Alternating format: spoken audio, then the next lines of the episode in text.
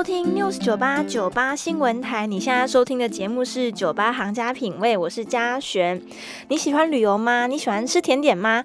那像我是还蛮喜欢吃甜食的人，特别是到其他国家旅游啊，我一定要品尝到当地的特色甜点，才会有来到这个国家的感觉。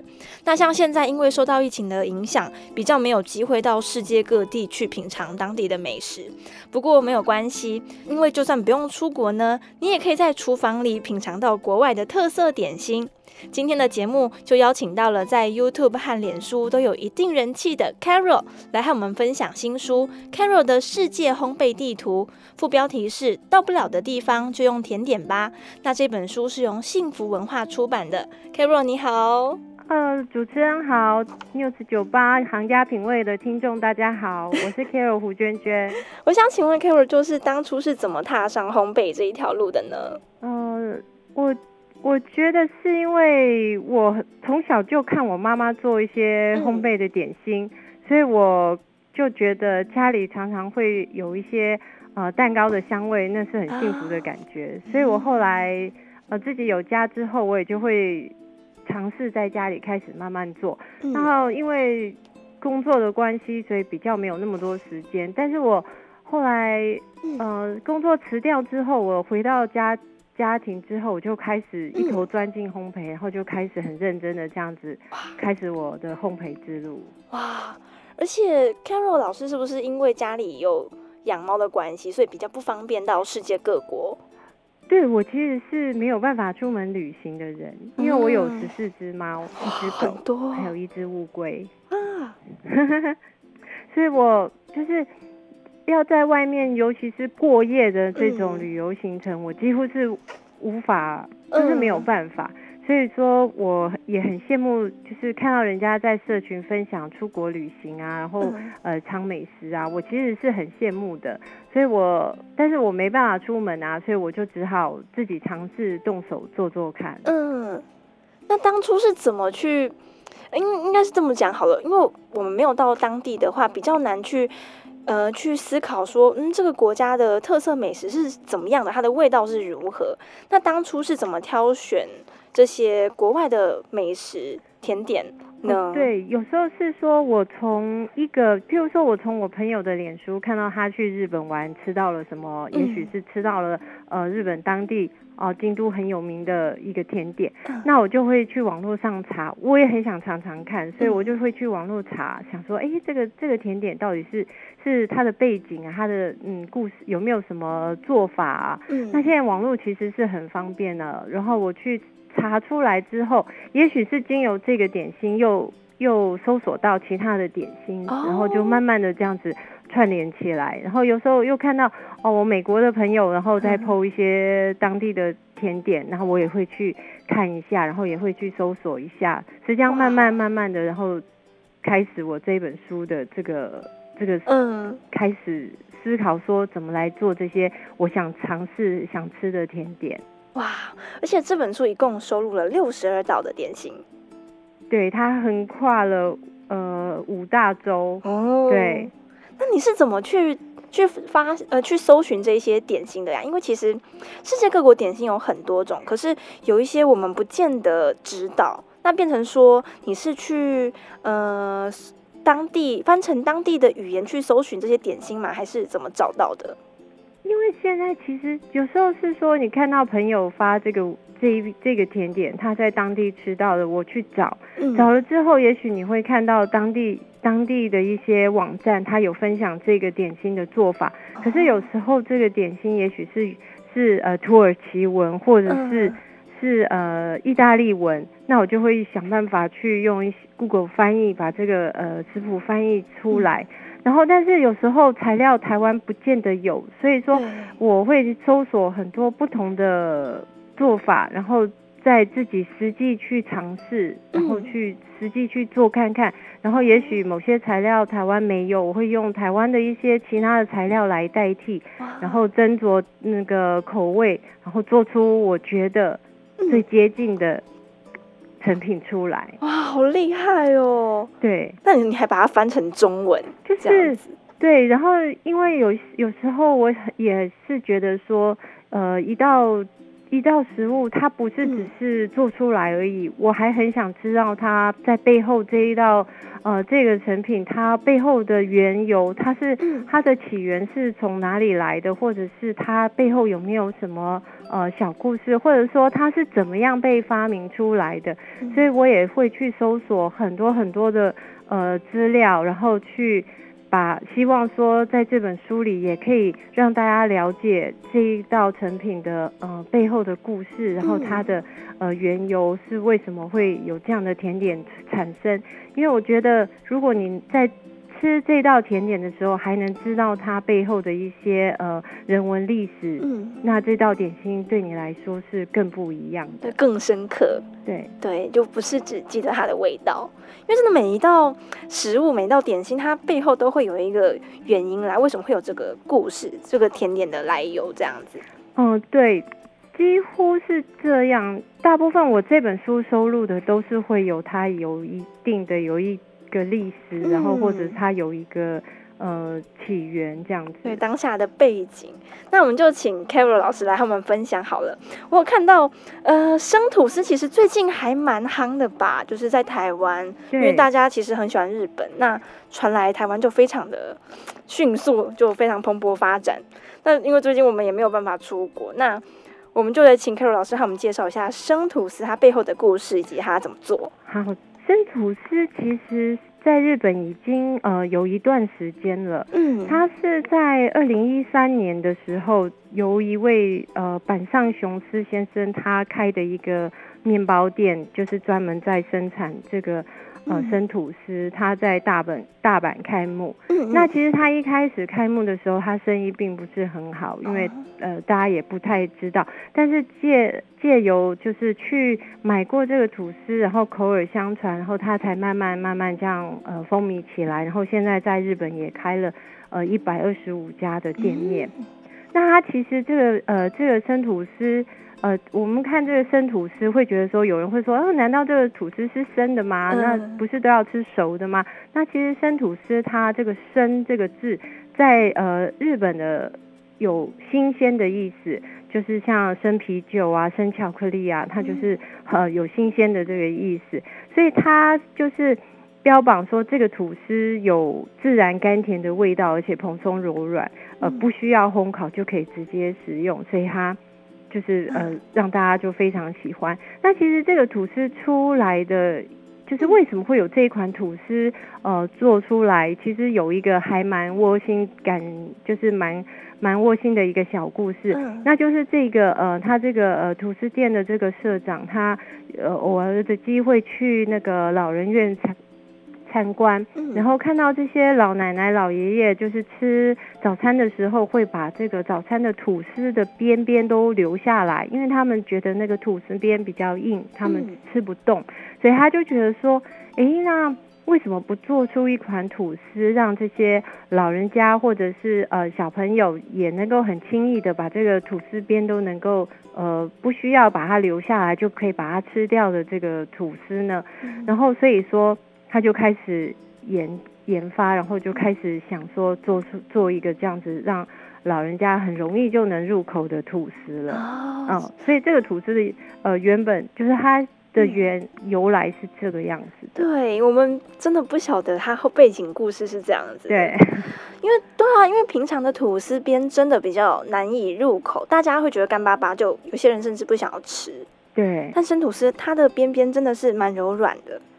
那这个要怎么做呢？它这个吐司，它是里面比较特别的材料，那它不含鸡蛋，因为有些小朋友也对鸡蛋过敏，所以它这个吐司是没有含、没有添加鸡蛋的。吃不出来，我不晓得没有鸡蛋。它比较特别的材料就是它在这个吐司里面有添加，就是新鲜的鲜动物性鲜奶油，嗯，然后还有蜂蜜，然后还有牛奶，所以它这个吐司是就是材料就是。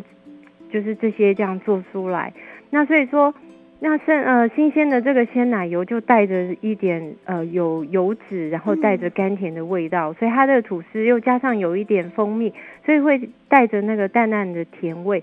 然后它烘烤的时候就是不要温度不要太高啊，稍微就是让它稍微比较。比平常我们做吐烤吐司的时候温度稍微再保持低一点。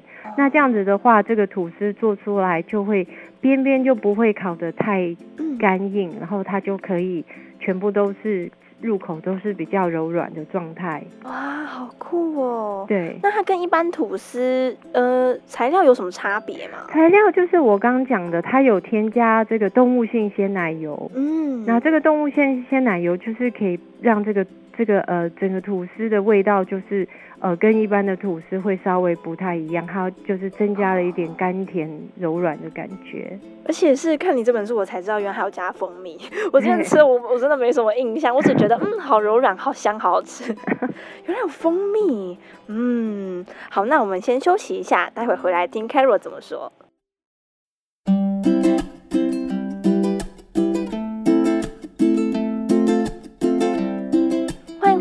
FM 九八点一 News 九八九八新闻台，你现在收听的节目是九八行家品味。那接下来呢，我们继续来跟 Carol 聊聊他的新书《Carol 的世界烘焙地图》。Carol 你好，你好，嘉轩好，听众朋友好。那接下来我想要请 Carol 和我们分享，就是这本书里面有没有呃你印象比较深刻，或者是觉得呃可能大家平常不常看到的甜点？好。那这本书我有特别就是就是呃找了一些就是台湾比较少见的一些甜点哦，那让大家可以就是多多接触各国比较特别有又有故事性的一些甜点哦。那有一款就是呃俄国的蜂蜜千层蛋糕哦，那这款蛋糕做出来的是呃蛮漂亮的，因为它的呃整个层次非常的多。那它是俄罗斯的一款传统的蛋糕哦，那它背后也有一个蛮有趣的小故事哦。嗯，那它这个蛋糕据说是呃俄罗斯亚历山大一世的妻子哦，那这个他的妻子就是很讨厌吃嗯。任何有蜂蜜的甜点，那所以说只要有蜂蜜做的东西都会让他很不高兴。所以说，他们的这个皇皇宫里面的这个厨房就是有禁止使用蜂蜜这一条规定。嗯，但是一个新来的年轻的甜点师，他并不知道，就是并不晓得有这个规定，所以他就用了他自己呃祖传的一个秘方，做了一个蛋糕要送，就是给这个皇后吃哦。那其他的人看到他用了蜂蜜做这个点心哦，都觉得说他糟糕了，大难临头。就没想到皇后吃了这个蛋糕，非常喜欢，然后吃完了还要求再来一份哦，而且还称赞了这个厨师，所以这个蛋糕哦，后来成了皇后最喜欢的甜点之一。嗯，真的很有趣哎，而且这个蜂蜜千层蛋糕，它跟我们平常吃到那种算法式千层嘛，感觉不太一样。哎，对，不太一样，因为这个是它是用饼干来作为那个一层一层的。它这一款蛋糕哦，看起来它以它制作的方式，它是先要做做出这个呃，我们这个呃主体就是用蜂蜜做出呃蜂蜜面团，然后做出八到十层的饼干。对。然后我们做完就是把这个饼干烘烤出来之后啊，那这每一层的饼干都是一样的大小哦，然后再。再呃做一个呃奶油乳酪的一个奶油馅，然后把这个饼干跟这个奶油馅就是一层一层的这样组合起来之后，然后再放到冰箱去冷藏一个晚上。那大家一定会想说，既然这个蛋糕是饼干做出来的，吃起来一定是脆的，那其实不是哦，因为你到时候煮。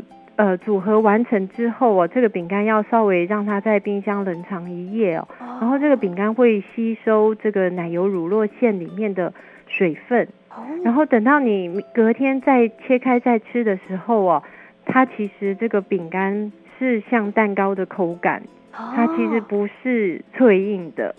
哦，所以吃起来其实是蛮特别的，而且你吃起来也不会觉得有违和感，它是就是跟你吃蛋糕一样的感觉。哎，那它的口感会像那个有一些乳酪蛋糕的底不是饼干做的吗？会像那一种感觉？不太不太一样，不是哦。它吃起来还是就是像我们平常呃，可能像呃稍微就是扎实一点的那种蛋糕的口感。扎实一点，就是说面粉的那一种。呃，对呀，对呀。哎，好难想象。其实饼干本来就是把蛋糕烘烤到干硬，嗯，它其实原料是差不多的。哦。那其实饼干只是说把它弄得比较薄，然后去烘烤到水分散失，烘烤到脆硬的程度。那其实蛋糕是呃不要烘烤，就是水分比较高，那你烘烤。到刚好不要呃太干，所以它是柔软的状态啊。所以说，其实饼干如果说饼干你让它就是吸收，就是回潮了之后，又把奶油乳酪里面的水分吸收回去的话，它其实又恢复成蛋糕的口感。哦，原来如此，蜂蜜千层蛋糕。而且 Carol，你应该有把甜度调过，对不对？嗯，我自己本身是不会太喜欢吃太甜的蛋糕，所以我。我都是依照我自己的呃口味去调整，然后不会让它做的太甜腻。我知道有些国外的食谱就是它会做的比较甜腻，那我自己会稍微减糖。那不过我我的意思呃，糖其实是做甜点里面很重要的一个材料，就是糖它是在甜点里是柔软。柔软的一个材料，是有时候如果说你糖减的太多，你做出来的成品有可能会太干太硬，蛋糕就不是那么好吃。那我的我是觉得说，甜点就是要好吃，那我也不会为了说要呃。减糖减到就是做出来不好吃，那这样也失去吃甜点的意义了。对，就是我宁愿说我可以吃少一点，我不要吃太多，但是我也希望说这个甜点做出来是好吃的。嗯，对，因为有时候你减糖减的很多，或者是呃添加很多的什么，嗯，用用用一些什么全麦啊或者什么去去做，就是其实口感会打折。那有时候吃。不是很好吃的甜点，我觉得就没有那么开心了。真的，对。所以 Carol 其实这一本食物，它都是有针对我们的口味去做调整，因为欧美的点心大部分还是偏甜。对对对。对，所以 Carol 的糖分是 OK 的。那接下来还想要请 Carol 介绍，刚刚你有提到是樱桃白兰地蛋糕吗？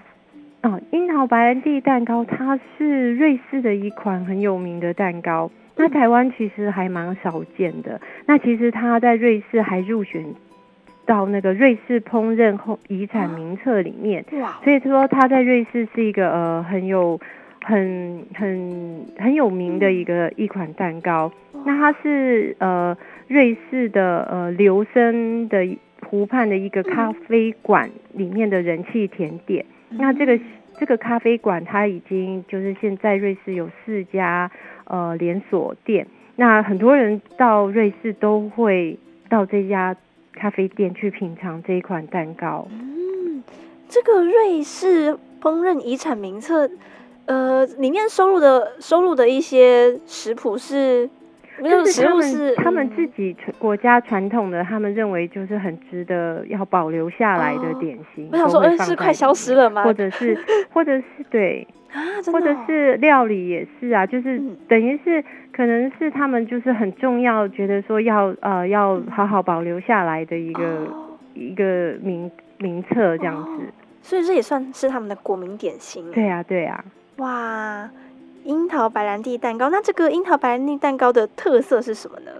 它这个呃蛋糕，它的它最主要，它它有分成三，就是它是上下，嗯，它这个蛋糕上下是有两片蛋白脆饼，然后中间会有一呃夹上下这个蛋白脆饼中间夹着一一一块。嗯，海绵蛋糕，那海绵就是鸡蛋味很浓郁的一块海绵蛋糕，所以吃的时候你会吃到就是上下是酥脆的，中间是柔软的海绵蛋糕。那这个蛋糕，然后每一层这个中每一层呃中间的夹层就是由这个呃奶油樱桃白兰地做的这个奶油霜，这样子组合起来。那这个樱桃，因为他们这个欧洲就是嗯。产樱桃，所以他们这个樱桃白兰地是他们这边就是当地很很很普遍，然后又很有名的那种酒。那它这个酒是蒸馏过的酒，不是不是呃，只是用樱桃去泡酒做出来，而是真的是蒸馏过的酒，所以它是无色的。嗯，但是酒精浓度又很比较高，嗯，所以说这个蛋糕应该是比较偏大人的口味，然后有浓浓的这个樱桃白兰地的香味。哇，然后，然后这个整个蛋糕外层是铺满了这个嗯。